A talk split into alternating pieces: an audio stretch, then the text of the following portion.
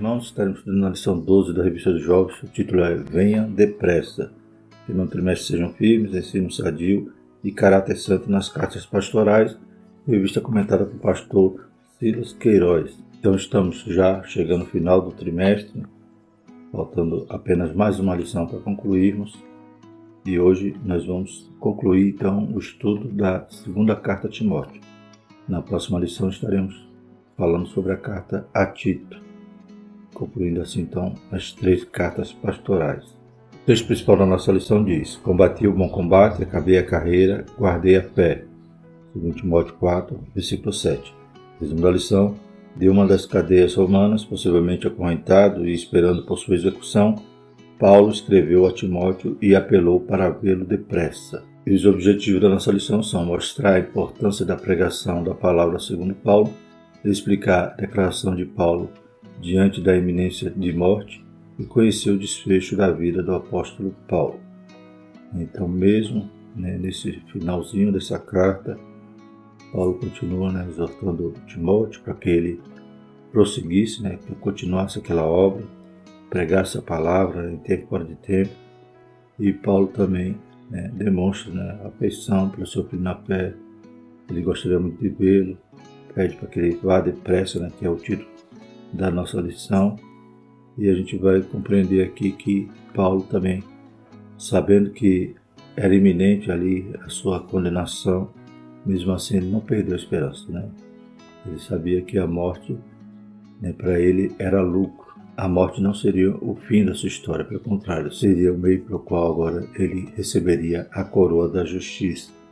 Ele tinha certeza, convicção na sua fé Glórias a Deus, sabia que tinha combatido bom combate, mas também estava agora aguardando a recompensa. Louvado seja o nome do Senhor. O texto bíblico se encontra em 2 Timóteo 4, de 1 a 9, que diz o seguinte: Conjuro-te, pois, diante de Deus e do Senhor Jesus Cristo, que há de julgar os vivos e os mortos na sua vinda e no seu reino, que pregues a palavras, enches a tempo e fora de tempo, redargas, repreenda, exorte, com toda a longanimidade e doutrina porque virá tempo em que não sofrerão a sã doutrina, mas, tendo comichão nos ouvidos, amontoarão para si doutores, conforme as suas próprias concupiscências, e desviarão os ouvidos da verdade, voltando a fábulas.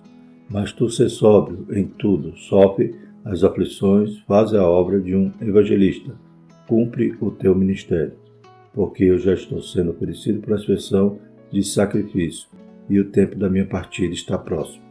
Combati o bom combate, acabei a carreira, guardei a fé. Desde agora a coroa da justiça me está guardada, qual seu justo juiz me dará naquele dia. E não somente a mim, mas também a todos os que amarem a sua vida. Procura vir ter comigo depressa. Eu ver quão importante essas palavras de Paulo, né?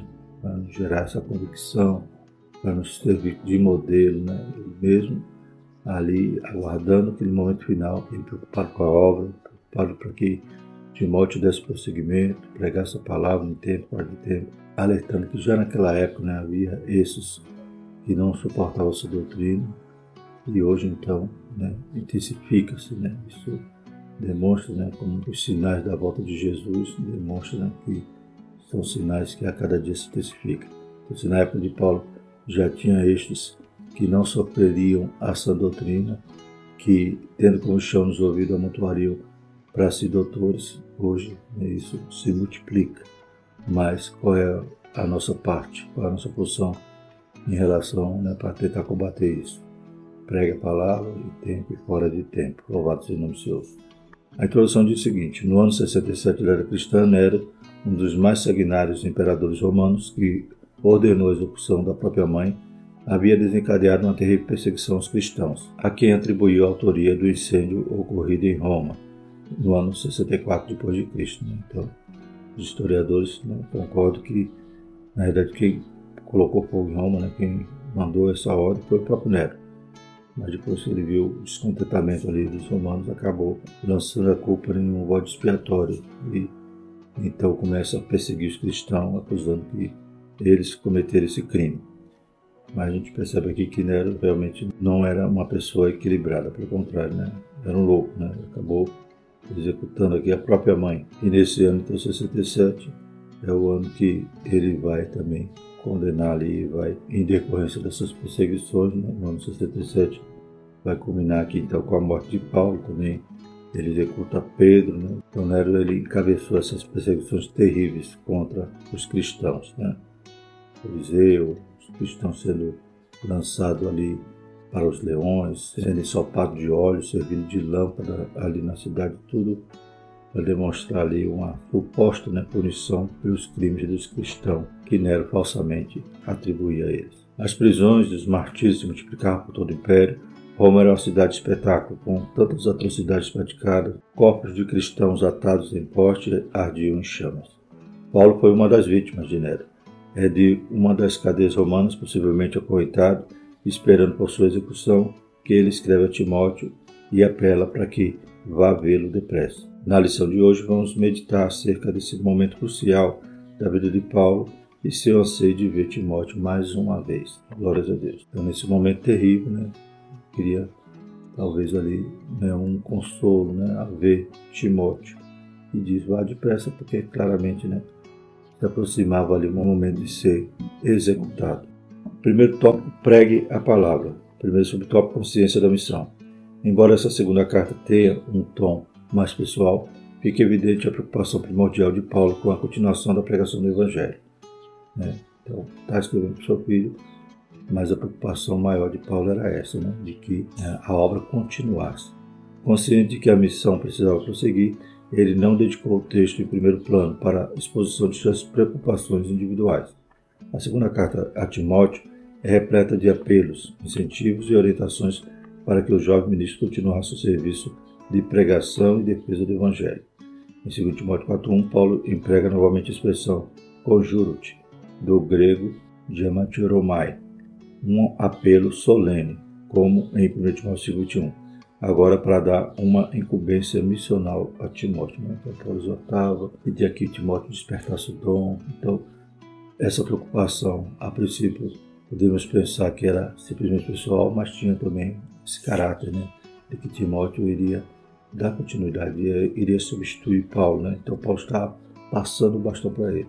E a preocupação da carta é principalmente isso, né? Para que ele desse continuidade, para que ele prosseguisse pregando o evangelho mesmo em tempos difíceis, né? como na primeira carta diz, tempos difíceis, homens amando si mesmo, na segunda carta também Paulo reforça isso, mesmo com todas as circunstâncias que vivemos, inclusive hoje no nosso presente, a palavra é o único meio que leva os homens à salvação. Né? Ela que tem poder, ela que é viva e eficaz. Nada, nem outro artifício pode direcionar o homem para que ele seja convencido pelo Espírito Santo do pecado, da justiça e do juízo.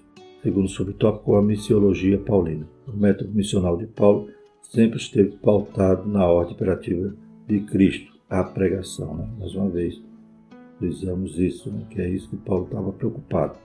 A pregação no ensino, formação de liderança, tudo isso prosseguisse, né, não fosse interrompido com a morte de Paulo. Atualmente, método tido como inovadores, apresentado como alternativa para que as igrejas sejam relevantes, defende um, um jeito humanista, secular de fazer missão, no qual a essência não é a pregação do Evangelho. Né?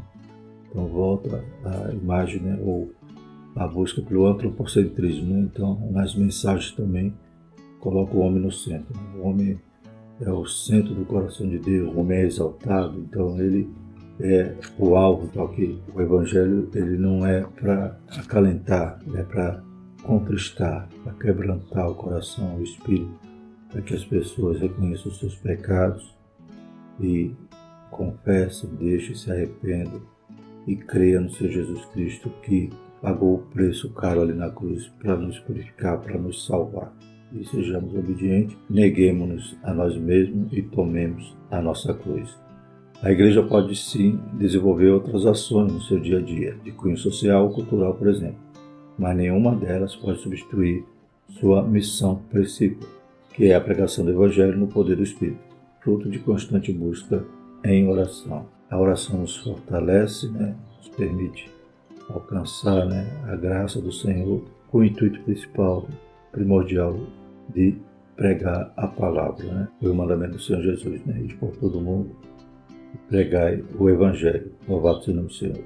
Qualquer proposta missional Quem não considere o valor da pregação do Evangelho em primeiro plano não tem respaldo bíblico. Somente a pregação da palavra de Deus gera fé salvífica. O Evangelho é o poder de Deus para a salvação de todo aquele que crê. Qualquer outro método, né? qualquer outro artifício, pode até atrair as pessoas, as pessoas ficam ali por algum tempo, mas não há transformação, né? não há salvação, não há essa fé e confiança e geração da bendita esperança de que agora fomos comprados, lavados, remidos, pertencemos a um dono maravilhoso e ele daqui a pouquinho vem nos buscar. Somente a palavra pode nos guiar para essas revelações de Deus.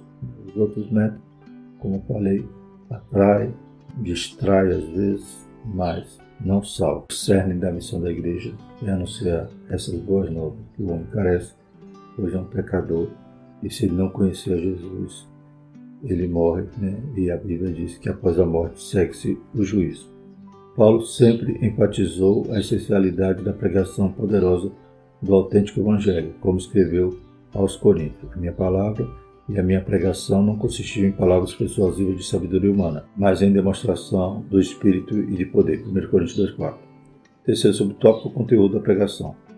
Paulo adverte Timóteo que pregasse a palavra a tempo e fora de tempo, sendo perseverante na exposição da correta doutrina, segundo Timóteo 4.2.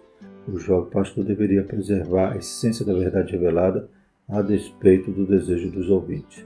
Esta era uma advertência essencial, inclusive porque o apóstolo já previa tempos em que multidões iriam rejeitar essa doutrina, a doutrina ortodoxa pura, como contida na palavra de Deus, preferindo mensagens que estivessem de acordo com seus desejos pecaminosos, né? Isso está patente nos dias de hoje. Né? Então, por que pregar a palavra? Porque Paulo insiste nisso. Né? Porque realmente a palavra é a única que é luz para o nosso caminho, né? lâmpada para os nossos pés. Ou seja, se eu não suporto essa doutrina, se eu não suporto né, os textos da Bíblia, a revelação de Deus em relação à nossa miséria, nosso, nosso pecado, né, e a solução que Deus dá através da cruz, através da morte de Jesus. Se eu quero viver numa igreja ou dizer que crê em Deus, que amo a Jesus e não obedeço a palavra, e não aprendo, não busco a palavra, não examino e não vivo ela, então não estou fazendo nada, estou sendo apenas um religioso formal, estou né? apenas sendo uma estatística do IBGE. É, quando alguém pergunta qual é a sua religião, eu vou dizer, sou evangélico, mas não conheço o Cristo direito, não vivo com Cristo, não tenho comunhão e não me arrependi ainda dos meus pecados. Então, eu não estou suportando essa doutrina, estou querendo viver um evangelho ao meu modo. Eu estou moldando o Deus e uma Bíblia de acordo com o meu gosto. Que Deus tenha misericórdia. É nós que temos que se tornar vasos, ser moldados, ser quebrados, transformados, para nos adequar ao que a revelação de Deus né, nos ensina. Louvado seja o nome do Senhor. Paulo estava desenhando profeticamente o quadro que hoje vemos cresce o número de doutores que torcem a Escritura a partir de suas concepções, a amoldar seus ensinos ao desejo de seus ouvintes. Segundo Timóteo 4.3. Em tais igrejas, nada mais é pecado, né? Isso acontece né, um nível bem sutil, como a gente falou, né, uma pregação antropocêntrica, teologia da prosperidade, e vai também para aqueles níveis mais extremos, né, no qual as pessoas querem realmente ressignificar a Bíblia, reescrevê-la, tirar aquilo que acham ultrapassado, né, que ofende o modo moderno de viver. Né, os ensinos progressistas, então, atuam nessa área. Que Deus tenha misericórdia, mas já estava previsto. Né? Como eu falei, esses sinais né, já existiam naquela época e quanto mais se aproxima a volta de Cristo, vão se intensificando. Sempre que se rejeita esse ou aquele trecho da Bíblia, forçando interpretações que se ajustam aos nossos próprios desejos, opera-se um mortal desvio da verdade, culminando em apostasia. Segundo Timóteo 4.4. E o segundo tópico é combater o bom combate. A expectativa do apóstolo. Primeiro subtópico. Por muito tempo, Paulo teve a expectativa de que Cristo voltaria em seus dias. Né? 1 Coríntios 15, 51, 1 Tessalonicenses 4, 17, né?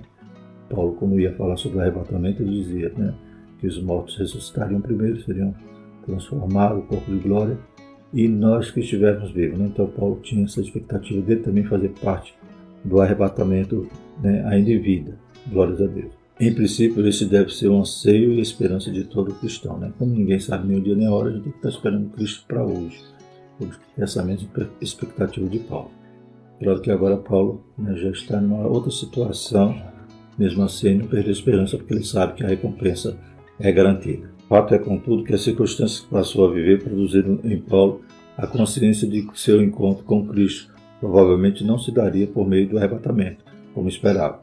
Ele precisaria, como tantos outros santos, passar pela morte e aguardar o dia da ressurreição, como já havia ensinado para o consolo dos cristãos. 1 Tessalonicenses 4, 13 a 18. Né? Então, quando Paulo está ensinando sobre o arrebatamento, ele também está dando essa esperança aos cristãos que estavam né, perplexos, perturbados por causa daqueles que morreram e não viram né, a volta de Jesus. Paulo está dizendo que ainda aqueles que morressem né, estavam no lucro, pois eles precederiam né, os vivos, né, eles seriam transformado, ressuscitado primeiro. Glórias a Deus. E Paulo né, demonstra então que a morte não é problema para o cristão. Todos nós temos desse desejo maravilhoso de, aleluia, ser arrebatado, glórias a Deus, em vida. Mas a morte também não é empecilho. A morte não vai limitar-nos a não participar desse momento maravilhoso do encontro com Jesus na sua vinda. Louvado seja o nome do Senhor.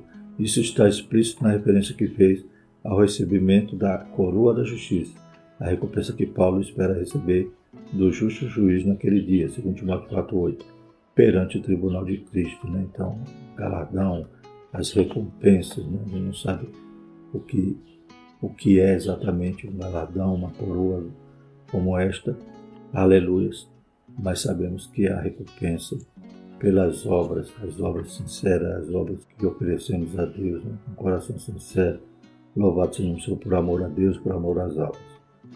Paulo tinha certeza que ele tinha combatido bom combate e ele tinha uma recompensa que Jesus havia prometido. Não somente a ele, mas como ele mesmo disse, mas a todos aqueles que amam a sua vinda. Segundo o subtópico, a transição.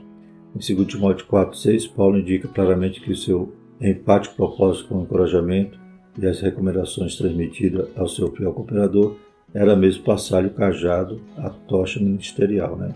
Então Paulo está exortando seu filho para que ele realmente prosseguisse, né? não desanimasse, não né, ficasse, continuasse tímido, mas pelo contrário, não tivesse agora ânimo. O apóstolo tinha plena consciência da iminência da sua morte.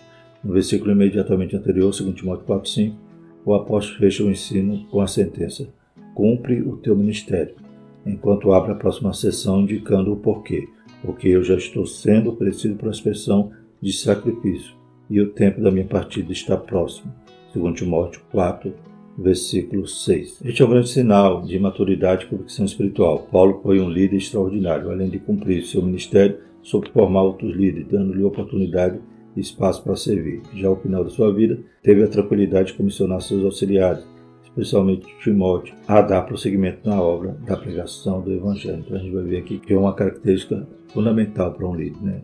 ter essa maturidade de dar continuidade à obra. Né? Ele não pode morrer e deixar os outros órfãos. Né? Jesus mesmo, né, ele ensinou os doze, né? então os doze estavam preparados para dar continuidade à obra. Nós temos que fazer também discípulos, né? temos que pensar na próxima geração. Não adianta o líder querer né, abarcar tudo, não desenvolver as pessoas né? e não se preocupar com esse momento que vai chegar para todo mundo. Né? Nós somos finitos aqui em carne, né, e temos que, né, a Bíblia diz, trabalhar enquanto é dia, que a noite vem quando ninguém pode trabalhar. Então, enquanto é dia, a gente também tem que preparar alguém para dar continuidade à obra. E Paulo tinha nessa característica madura né, de um líder que entende isso. Um dos sinais da boa liderança é uma transição tranquila. Paulo havia combatido bom combate, enfrentou a oposição de todos os lados. 2 Coríntios 7,5 e 26. Batalhas espirituais, 1 Tessalonicenses 2,18 e fortes resistências ao seu ministério, como a de um certo Alexandre, Latoeiro, que lhe causou muitos males, está aqui em 2 Timóteo 4,14. Mas o apóstolo permaneceu firme e concluiu a sua carreira sem perder a fé. Então, foram muitas lutas, né, perseguições externas, perseguições internas, os próprios né, crentes, alguns duvidavam ali do seu apostolado ou queriam né, usurpar ali a posição de Paulo. foram ataques espirituais, né? Na carne, Paulo sofreu tudo isso. Mas ele venceu, né? Ele combateu o bom combate. Oferecido como libação, terceiro subtópico. Segundo Timóteo 4,6, Paulo volta a usar a mesma figura da linguagem que usou em Filipenses 2,17. Segundo a Bíblia de Estudo Pentecostal, sua vida estava sendo oferecida como libação, ou aspersão de sacrifício, uma demonstração concreta de sua entrega pessoal à causa do Evangelho e de seu amor sacrificial pelos seus filhos espirituais na fé. Né? Então, nós devemos apresentar o nosso corpo em sacrifício vivo. E Paulo apresentou a sua própria vida. Né? Agora ele estava sendo entregue por libação, ele se sentia né, que realmente tudo que ele fez foi para Deus estava agora oferecendo a sua consciência, sua esperança ao Deus maravilhoso que iria lhe galardoar. Louvado seja o nome do Senhor. Então ele sabia que tudo que ele fez, ele se gastou e se deixou gastar em prol né, das almas, em prol do Evangelho. O que significa? Que Paulo não reteve a sua vida para si mesmo, em momento algum, mas se deixou gastar completamente para alcançar muitas almas para Cristo. Atos 20, 24 e 2 Coríntios 12, 15. O resultado do seu trabalho alcançaria milhões de pessoas em todas as eras da igreja. Quase dois mil anos depois, continuamos sendo edificados por seus exemplos e palavras. Né? E estamos estudando aqui uma lição falando sobre isso, sobre né, os seus conselhos aos jovens pastores. Glórias a Deus. Então, Paulo realmente nem a morte né, empatou de que a sua mensagem, aquilo que o Espírito Santo lhe inspirava, chegasse até nós. E hoje, é claro que é um modelo. Né?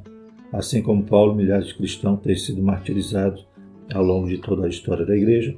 Nos nossos dias, muitos estão sob forte perseguição por causa da fé em Cristo. Oremos por eles e oremos também pelo Brasil, para que continuemos tendo liberdade religiosa. Né? Estão passando momentos difíceis. E é claro que a oração né, é a nossa principal arma. Que Deus tenha misericórdia de nós e também né, ajude esses irmãos que estão sendo martirizados em todo o mundo. E na próxima lição dos adultos, o próximo trimestre vai falar exatamente sobre esse tema, né, a missiologia vai tratar muito sobre essas perseguições. E o terceiro tópico, o desfecho paulino. Primeiro subtópico, o apelo a Timóteo. Paulo se encaminha para o final de sua carta fazendo um forte apelo ao seu jovem fiel cooperador. Procura vir ter comigo depressa, antes do inverno, segundo Timóteo 4, 9 e 21. Naquela época, as navegações costumavam ser interrompidas na estação invernosa, geralmente entre novembro e março. Se Timóteo se atrasasse, seu tempo de chegada a Roma seria muito prolongado, em função do inverno. Paulo também menciona a necessidade de sua capa, que havia deixado em Troade, segundo Timóteo 4,13, e era útil para proteger do frio. Não se sabe se Timóteo chegou a Roma a tempo de rever Paulo e entregar-lhe suas encomendas, a capa, os livros e os pergaminhos. Historiadores clássicos, como Eusébio de Cesareia, registram que Paulo foi martirizado por ordem de Nero, e isso deve ter ocorrido ainda no ano 67 d.C. Como já registramos, Nero suicidou-se em junho de 68. Né? Então, como Paulo foi provavelmente executado no final do, ano 67, a carta também foi escrita em 67. Paulo apressa Timóteo para que ele venha antes do inverno, para que não houvesse mais atrasos, para que a viagem não demorasse mais. Então a gente não sabe se Timóteo chegou a tempo ou não, né? mas era o desejo dele. Né? O último afago que ele poderia receber. Né? A gente vê que ele foi abandonado por muitos. Alguns foram fazer obra, outros né? preferiram mais o presente certo, preferiram mais o mundo, ou seja, abandonar a pastoral da fé, como veremos aqui. Mas Paulo queria ainda ver seu filho. Não se sabe se ele conseguiu. E o segundo subtópico é as decepções de Paulo. Como todo grande líder, Paulo também experimentou decepções com seus liderados. Na verdade, o final da vida do apóstolo não foi muito animador, no que diz respeito à assistência de seus companheiros. Paulo cita Demas, nominalmente que estava entre seus colaboradores por ocasião da sua primeira prisão em Roma, ao lado de Lucas, Colossenses 4,14, talvez a intensidade das últimas perseguições o tivesse feito desanimar, amando o presente sempre. Né? Então, esse Demas, que outrora cooperava com Paulo, como citado aqui na carta aos Colossenses, né? no momento da primeira prisão, ele ainda estava por ali, porém agora né, ele tinha amado mais o presente século, ou seja, ele acabou deixando Paulo. Né? expressão que indica que ele trocou as promessas de uma recompensa celestial por alguma facilidade ou oportunidade na vida presente. Né? Então, amar o presente século é exatamente isso. Né? Prefere o que temos aqui, prefere, talvez até tenha sido ameaçado. Ele, não, tá bom, eu deixo para lá, não quero mais saber do céu, não. Eu quero né, viver, né? E acaba deixando Paulo né, nessa situação de abandono. Outros cooperadores certamente se deslocaram ao serviço da obra de Deus, como Crescente e Tito, né? então outros foram fazer a obra. Paulo estava ali meio desamparado. Segundo Timóteo 4,10, e o próprio Tiquico, que Paulo enviou a Éfeso, provavelmente para substituir Timóteo em sua ausência. Então enviou Tiquico para Timóteo poder vir, né? Para que Paulo, para que Timóteo chegasse depressa ali e tivesse ali um substituto. De qualquer sorte, por ocasião da primeira defesa, a audiência preliminar que Paulo foi submetido, todos haviam desamparado o apóstolo, certamente temerosos diante da implacável perseguição de Nero. Né? Então não era fácil, né? Nero, o imperador, aquele que tinha, detinha todo o poder e louco, né? Não te vê aqui, ele até se suicidou em junho de 68. E o terceiro subtópico, triunfo escatológico. Apesar de sentir-se abandonado por seus companheiros, Paulo estava firme em sua fé e propósito, porque nunca se sentiu só em relação a quem servia, ao Senhor Jesus. Ele o havia assistido, fortalecido e livrado da boca do leão. Né? Então, na primeira audiência, Paulo estava desamparado em relação aos seus companheiros, uns tinham ido fazer a obra, outros realmente tinham se desviado, apostatado da fé, mas Deus então livrou da boca do leão. Como ele cita em 2 Timóteo 4,17. O mesmo Senhor livraria de toda a má obra e o guardaria para o seu reino celestial, segundo Timóteo 4,18. A morte não seria o seu fim, o céu esperava. Né? Então Deus deu aquele livramento, mas mesmo depois com a execução, a execução não ia para Paulo. Né? Paulo já tinha um destino certo, ele já tinha um alvo, o autor e consumador da nossa fé. Glórias a Deus. E como diz aqui, os céus esperavam. Né?